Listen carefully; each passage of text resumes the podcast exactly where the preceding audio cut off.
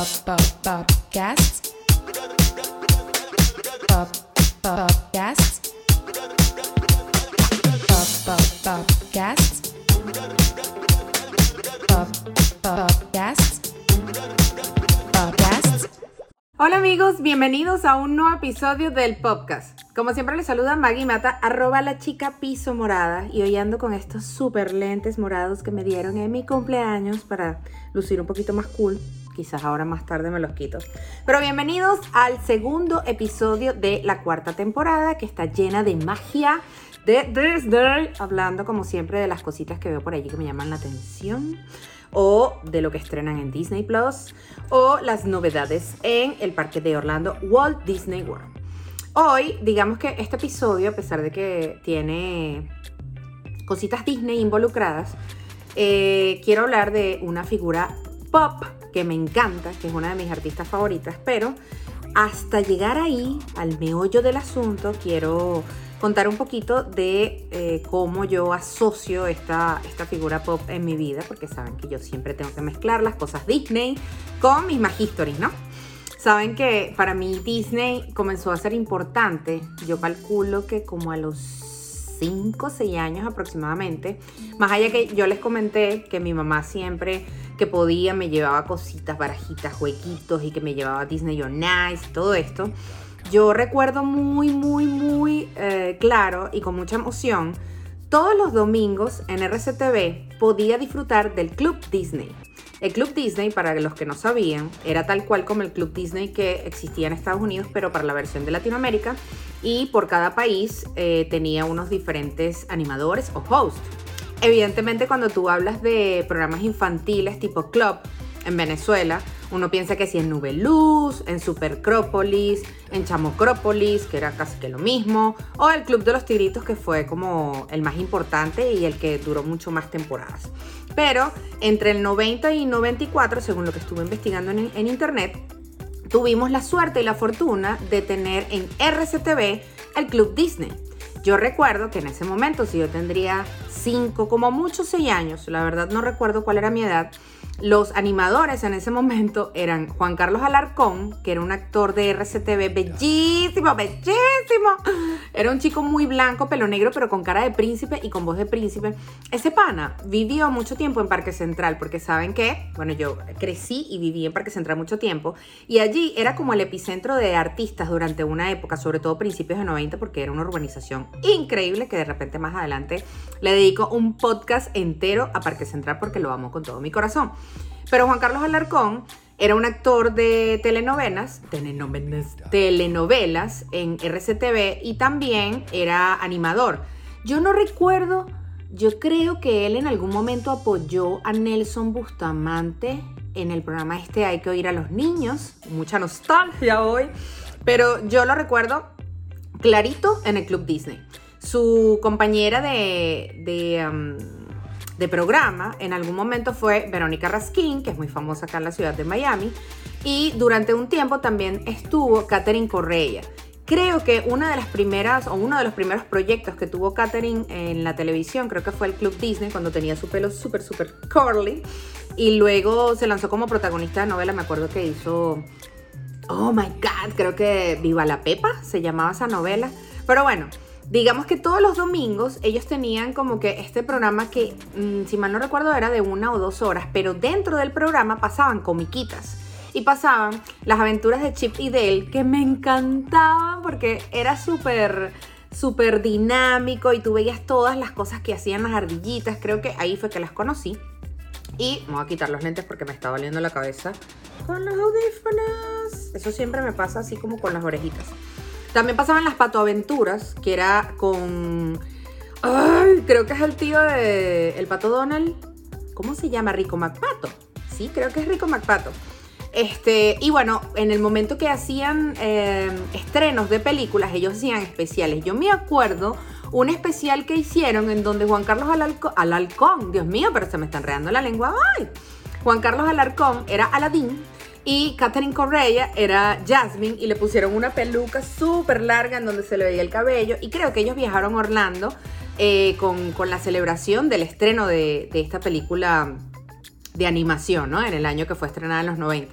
Entonces, así como nosotros, por fortuna en Venezuela, en esa buena Venezuela próspera y abundante que, que vivimos, que algún día recuperaremos con mucha fe, eh, todos los países en Latinoamérica contaban con un club Disney. Y en Estados Unidos era como el club Disney formal, en donde durante los 90 se hicieron popular personajes como Christina Aguilera, Ryan Gosling, Justin Timberlake y Britney. Evidentemente, este episodio es para hacerle honor a la reina del pop que todos amamos y que todos queremos que esté libre y que recupere su vida. Pero mientras tanto, estuve investigando cuáles son las figuras Disney que han sido como complicados eh, siendo adultos. Obviamente hay muchas teorías, ¿no? En internet. Pero si ser adolescente y ser niño es complejo cuando eres un mortal común y corriente porque tienes muchas inseguridades. Yo la semana pasada les compartí un post del 2004 cuando yo tenía como 21 años, que era flaquita, y aparezco bailando en una fiesta. Y en ese momento yo recuerdo que a pesar de que, bueno, tenía la vida por delante, contaba con una familia que me amaba y me apoyaba, estaba estudiando en la universidad, bueno, tenía amigos, tenía mi pareja, pero yo como que le daba tanto poder a lo que pensara la gente de mí y le daba tanto poder y, mi felicidad se definía única y exclusivamente por si alguien me quiere, por si alguien es mi amigo. Y yo vivía en el oeste y sentía como un poco de bullying, bueno, durante el colegio y durante la, la universidad también me sucedió. Entonces yo, en ese momento, yo recuerdo cómo me sentía y a pesar de que tenía todo para ser súper feliz, estaba como triste. Esa era la época en donde yo era gris. Y entonces lo, decidí compartir a través de mi cuenta de Instagram, arroba la chica piso morada. Y fue muy lindo porque muchas personas se sintieron identificadas, uno por el tema del peso, porque allí hablo cuando yo era flacabello popular, que es un término con el cual de ustedes da, deben estar, eh, ¿cómo se llama? Acostumbrados porque lo digo mucho en son de joda, evidentemente. Este, otras personas como que me, me escribieron como Magi.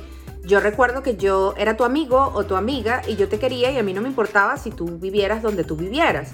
Y yo sé que hubo muchas personas que no les importó nada de eso, pero también hubo muchas personas que me hirieron y me hicieron daño. Y yo en vez de escuchar las personas buenas, decidí escuchar las personas malas, porque uno es así. Entonces fue muy bonito recibir como una avalancha de amor, de comentarios y de mensajes privados como, Magia, a mí nunca me importó dónde vivías, tú siempre has sido bella, gordita, eh, flaquita, eh, introvertida o extrovertida y es súper fino.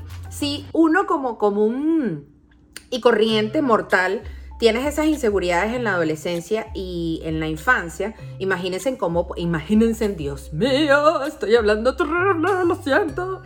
Eh, ¿Cómo puede llegar a pensar un niño que es famoso, que nace en la televisión? Yo he tenido la oportunidad de, bueno, la televisión es un medio de comunicación, ¿no? Porque puede ser el cine, puede ser televisión, incluso puede ser radio. Yo tengo la fortuna de haber trabajado con diferentes artistas que tienen una trayectoria eh, súper amplia en diferentes medios. Y por ejemplo, traigo a colación el caso de Karina, que Karina se hizo famosa cuando tenía 15, 16 años. Y fue un super boom que se mantuvo durante una década o casi 20 años.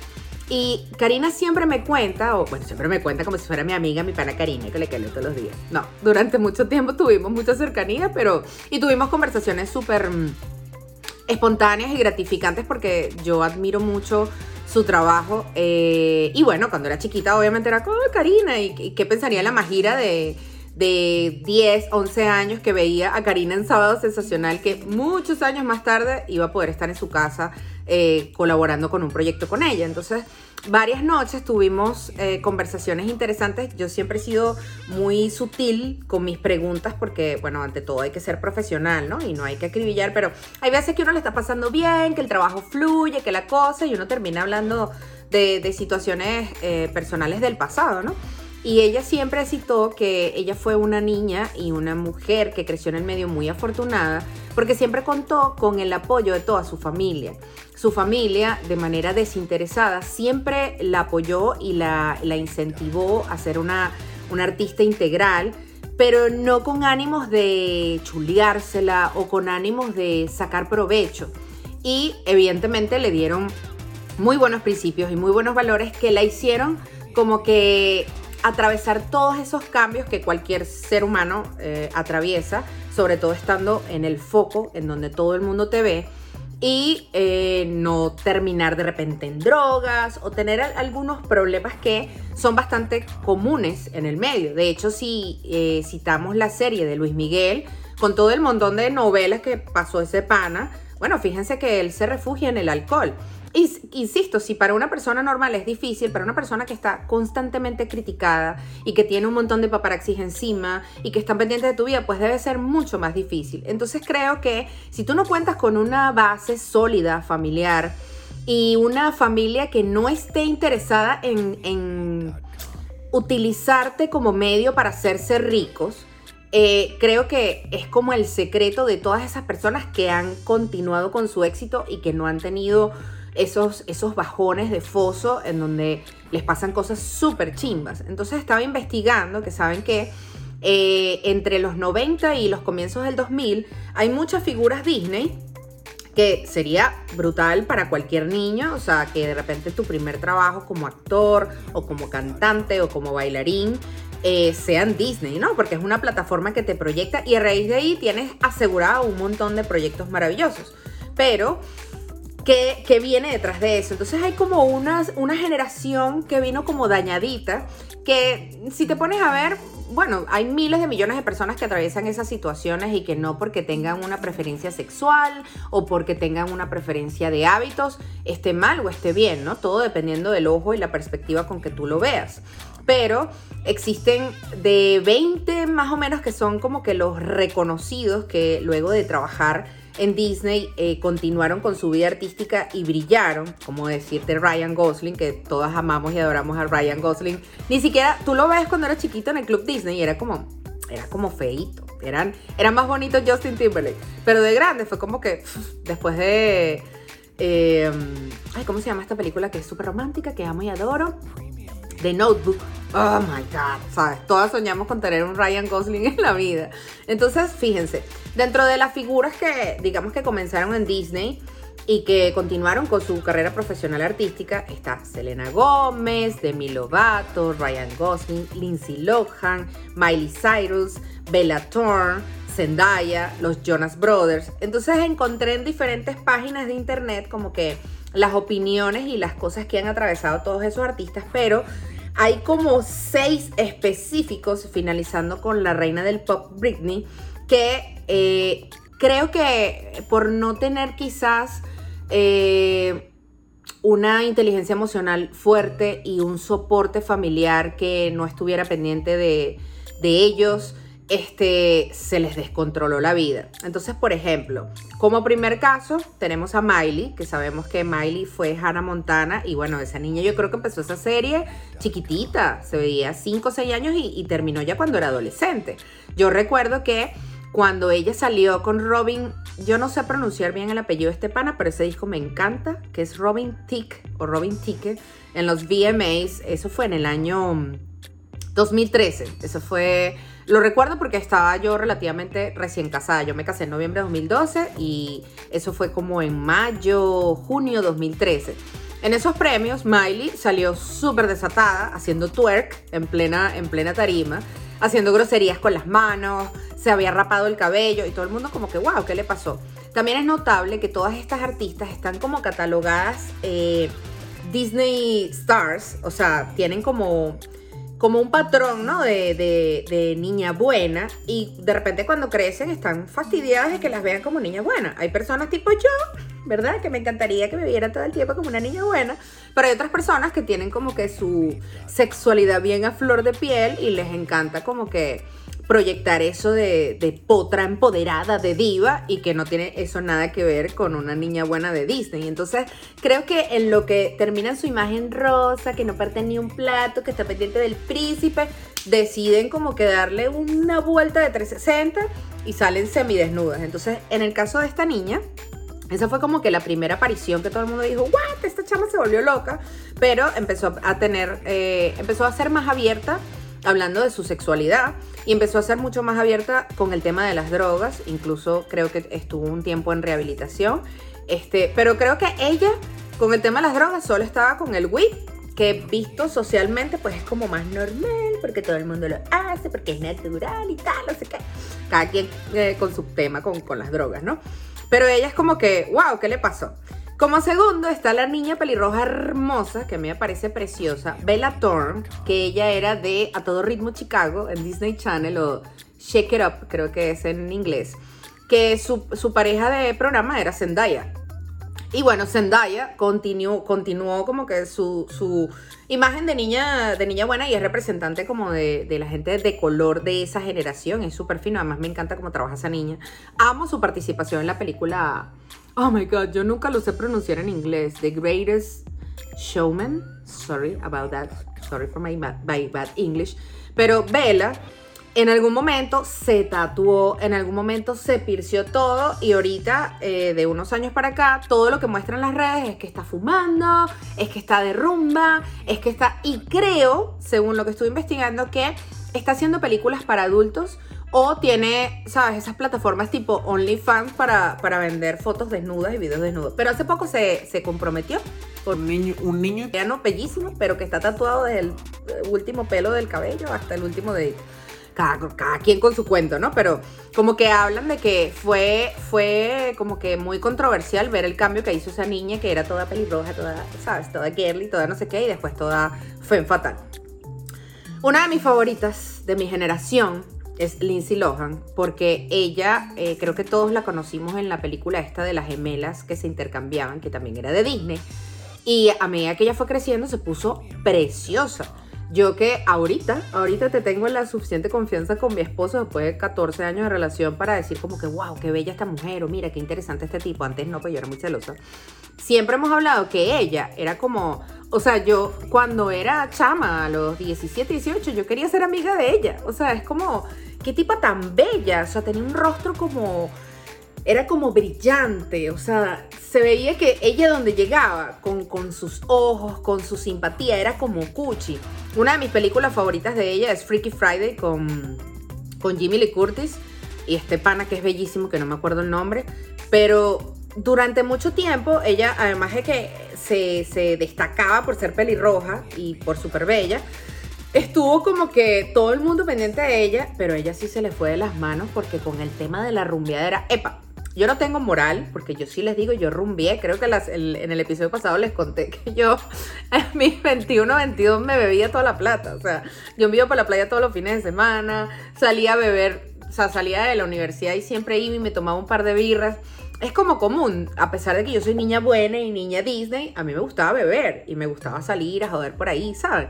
Pero como que todo dentro de los parámetros, ¿no? Uno a veces medio lo que aquí, inventas allá, experimentas allá, pero esta niña se le fue de las manos horrible. Una época que fue novia de Wilmer Valderrama, de That 70 Show, que estuvo como que aplacadita, pero siempre era que si con Paris Hilton acabando los trapos, que si la vieron desnuda no sé dónde, que si chocó y la metieron presa, que si la encontraron con drogas no sé qué, pero ella particularmente sí tuvo problemas con drogas muy heavy que ahorita tú lo puedes apreciar porque su rostro es como, como si se le hubiese ido el alma. Tú ves a esa pobre mujer y dices, Dios mío, ¿qué te pasó? No puede ser. Ella es una de las que más como que controversia tiene en las redes. Luego está Demi Lovato, que Demi Lovato fue diagnosticada en algún momento de, de como bipolar y ha tenido problemas de peso. Parece que también estuvo en, en drogas, tenía problemas de cocaína. Y todo ese proceso de, de, crecer en ese medio y tener inconvenientes con drogas, pues como que le causó también muchos desórdenes alimenticios. Incluso a mí me parece esa niña bellísima y me parece que tiene un tono de voz, o sea, su, su canción me encanta. De hecho, cada vez que escucho Demi Lovato, porque yo sí te escucho eso, tiene como un power que tú, ¡ah! me encanta. Pero esa pobre mujer, de verdad, con todos los problemas de, de desórdenes alimenticios, ha sufrido y le han destruido también muchísimo. Demi está como dentro de la lista de, la, de las que se han portado mal. También descubrí hoy, que no lo sabía, que Zac Efron durante mucho tiempo tuvo problemas de alcohol y de drogas, luego que fue que se hizo millonario con High School Musical. Este, pero bueno, yo creo que se para en medio de los inconvenientes que pudo haber tenido, creo que ha sido bastante consecuente en toda su carrera y todavía lo seguimos viendo. Hace poco la gente estaba era criticándolo porque bueno, no desconozco cuántos años tenga, pero ese chamo debe tener entre 28, 29, 30 y ya tiene facciones, o sea, él tenía facciones de niño lindo, pero bueno, ya tiene facciones de hombre y dicen que se operó la quijada porque la tiene cuadrada así tipo Ricky Martin, entonces todo el mundo estaba como criticándole que qué horror, que sé qué. Pero sinceramente no lo sé porque A mí me parece que es que simplemente está haciendo full ejercicio y ya tiene cara de hombre, porque bueno, no puedes tener cara de niña toda la vida. Y por último, obviamente, uno de los casos más controversiales es nuestra querida Britney. Y aquí traigo a colación mi conexión con Britney. Cuando yo estaba en noveno grado, que ahí fue que comencé mi amistad con My Bestie, recuerdo que las chamas que estaban en sexto o séptimo empezaron a hacer bailes en el recreo. Y la primera vez que yo escuché Hit Me Baby One More Time, fue en un recreo que yo estaba vendiendo. Me acuerdo que a veces en el colegio, yo estoy en un colegio de monjas y a veces como que llevábamos cositas para vender para recaudar fondos para obras importantes. Entonces recuerdo que ese día yo estaba como en un kiosquito vendiendo galletas y en el kiosquito, o sea, en, el área del lado, había unas chamas que estarían en quinto, sexto grado y estaban haciendo la coreografía de Britney. En ese momento yo, yo nunca tuve televisión por cable, también se los he contado, y yo podía ver los videos de MTV cuando iba a casa de mis amigas. Pero como yo empecé la amistad con mi mejor amiga en esa época y ella vivía a media cuadra del colegio, era brutal porque yo salía y si íbamos a hacer un trabajo o algo así, yo me iba para allá y mientras uno comía o ese tipo de cosas así previas a hacer la tarea o el trabajo o lo que sea, nos poníamos a ver televisión. Y me acuerdo que ella creo que había comprado el CD y cuando escuché el CD y la vi y yo, ¿qué? Yo quiero ser como ella. Y en ese momento era cuando Britney era la niña rosa, dulce, ahí ni siquiera era novia de, Justin, ¿no? Entonces es evidente que si yo tendría 15, 16 años, más o menos en esa época noveno, yo toda mi adolescencia escuché Britney. Sea por las razones que sean, sea porque escuchaba la música en casa de mis amigos, sea porque lo veía en televisión, pero todas queríamos ser como Britney, porque Britney se vestía súper cool, es estaba buenísima, era súper bella y además se había empatado casi que con el amor de su vida de la infancia, que era Justin, y tenían una relación tan linda que hablaban que no iban a tener relaciones sexuales hasta el matrimonio y tenían como un anillo de la virginidad, algo así, que obviamente era pura paja comercial, ¿no? Porque ya sabemos que eso no sucedió. Pero durante esa época, era increíble que en todos lados tú veías a Britney. Recuerdo la, la, campaña que hicieron con Pepsi, creo que ya estaba como parte de Generation Next, era como el eslogan de la campaña.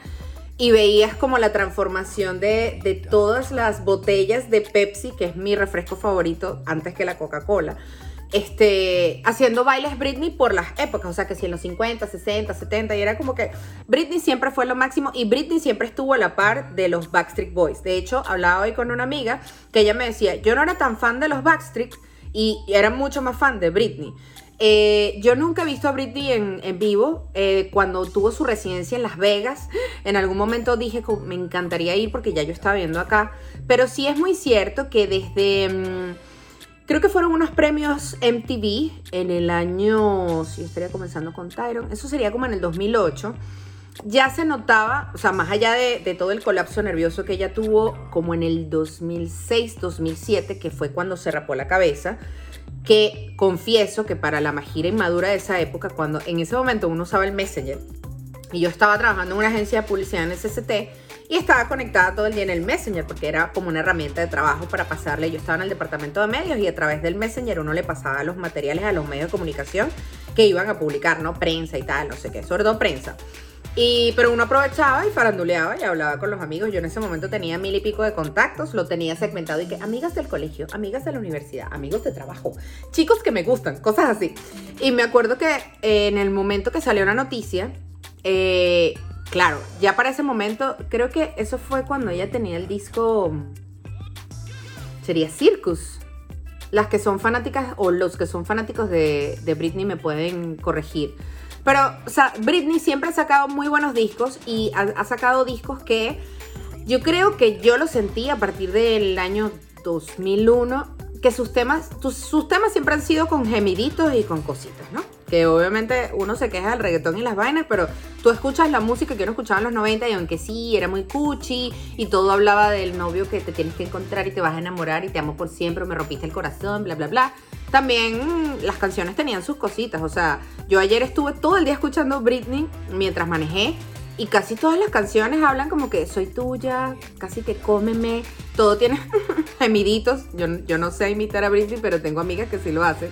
Entonces, Yo recuerdo que desde que salió la canción Slave eh, for You, hoy estoy hablando horrible en español, en inglés, pero ustedes saben, este, tenía un toque como más sensual, más erótico y bueno, obviamente en ese momento ya uno tenía otra edad, ya uno vivía otras cosas y salir a rumbear con la música de Britney era demasiado rico, o sea, era como un sandungueo demasiado fino. Entonces, eh, durante esos años uno igual siempre escuchaba Britney. Y cuando pasa lo de que se afeita la, la cabeza, empezaron a hacer, en ese momento no sé si se llamaban memes. Yo creo que eran como los inicios de los memes que uno se pasaba por Messenger. Y yo me acuerdo que alguien me mandó una fotografía de Britney, que bueno, creo que sería un gift, más o menos. Eh, como que se le volteaba la cabeza así tipo Linda Blair en El Exorcista. Y yo lo puse en mi avatar del Messenger. Y qué cruel, ¿saben? Claro, estoy hablando, yo tendría 22, 20, como mucho 24 años. Pero yo tenía un pana, eh, era el, como el exnovio de una amiga que ellos duraron un tiempo y nosotros fuimos como que cercanos mientras ellos eh, fueron pareja. Que él moría por esa mujer, o sea, así como yo puedo morir por Ricky Martin, él moría por Britney y él se ofendió conmigo y me dijo, ¿por qué eres tan cruel? O sea, tú no sabes qué está viendo ella. Y en algún momento, las coco secos, en ese momento como yo era, era como, desde, desde el ego, ¿no? Desde, ay, qué bolas que esa mujer está buenísima y tiene demasiado dinero y todo el mundo quiere ser como ella y mira que se volvió loca. Pero qué chimbo, ¿saben? Obviamente yo lo veo ahorita a mis 38 años y no está bien. Y, eso, y si eso lo hice yo, que nunca he sido perra, que nunca he sido malintencionada, que nunca he sido malvada, ¿qué puede quedar para miles de millones de mujeres que son, mm, ¿saben? Que son, no sé, cruelas, que son brujas. Entonces, eh, el tema de Britney ha sido muy delicado porque justo después de ese episodio, bueno, sabemos que su papá como que se quedó con la tutela de la vida entera, tanto financiera como del patrimonio, como del proyecto, que esa mujer no se puede casar, esa mujer no puede tener hijos, esa mujer cuando va al médico, o sea, tiene que ir con el papá. Es, es horrible tener una vida así. Y específicamente ya van 13 años de esa, de esa tutela abusiva y ella ya tiene 39 años. O sea, si yo acabo de cumplir 28, Britney tiene 39, seguro de... No, no sé cuándo es el cumpleaños de Britney, tampoco soy tan fan, pero debe estar por cumplir los 40. Y qué horrible que manejen tu vida y que de paso lo hagan por el tema del dinero, porque estaba hablando con una amiga, toda la familia de Britney vive de Britney. O sea, su hermana, eh, no recuerdo cómo se llama, que también en algún momento salió embarazada chiquita y tal, no sé qué eh, tiene una vida que Britney debería tener. Entonces, a medida que ha pasado el tiempo, como que hemos visto el deterioro emocional que ha tenido ella y que muchas veces eso también le ha afectado a su físico. Esa mujer siempre está buenísima y siempre tiene un abdomen que tú, ¡oh! pero se ve que entrena y se ve que le gusta bailar, ¿no? Es como parte de su, de su rutina. Y bueno, si tiene haciendo eso mismo de los 13, 14 años, obviamente el, cuerpo tiene memoria. Como yo siempre le digo a mi esposo, mi esposo practicó tanto deporte durante la adolescencia que él puede comer alitas todos los días y yo creo que él jamás va a ser gordo. Y es como que mm, me da envidia, qué rabia. Yo como no hice ejercicio nunca, ni hago, entonces mi cuerpo tiene memoria de grasa, básicamente. No vale, joda, joda. Pero...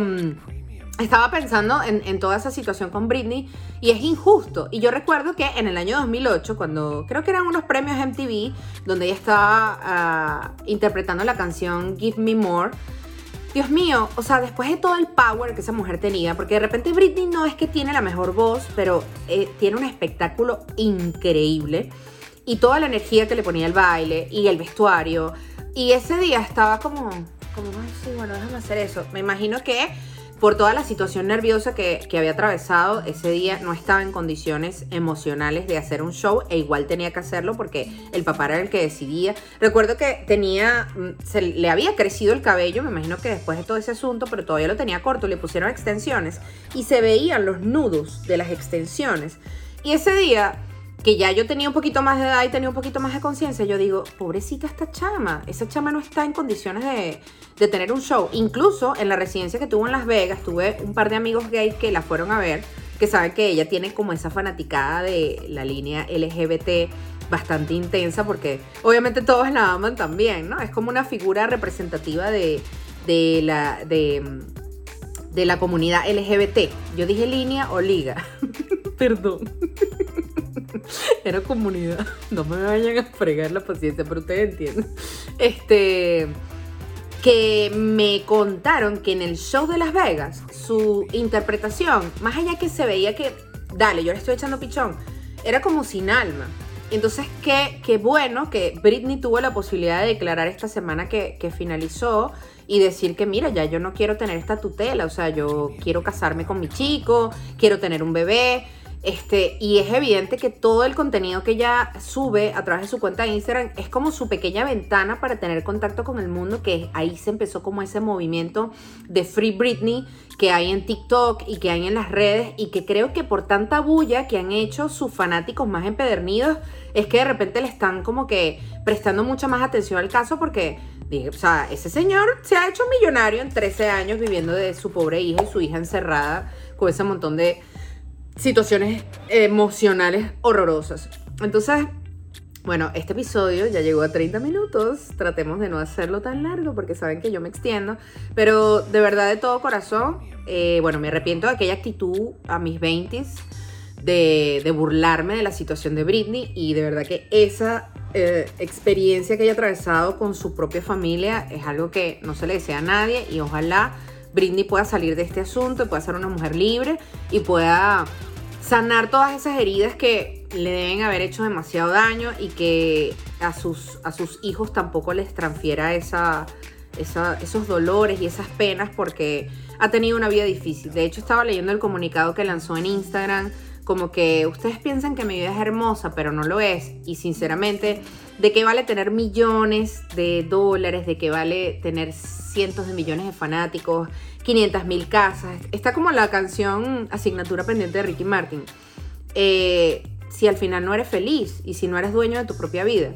Y yo les puedo asegurar, por los artistas con los que yo he trabajado, que a veces es muy difícil una persona que admira mucho a un artista y es muy fanático porque va contra todo. O sea, no respeta ni siquiera cuando están comiendo. Esas personas son seres humanos y hay veces que no tienen un buen mood porque, bueno, tuvieron un mal día, una discusión con alguien, tienen la menstruación si son mujeres, qué sé yo.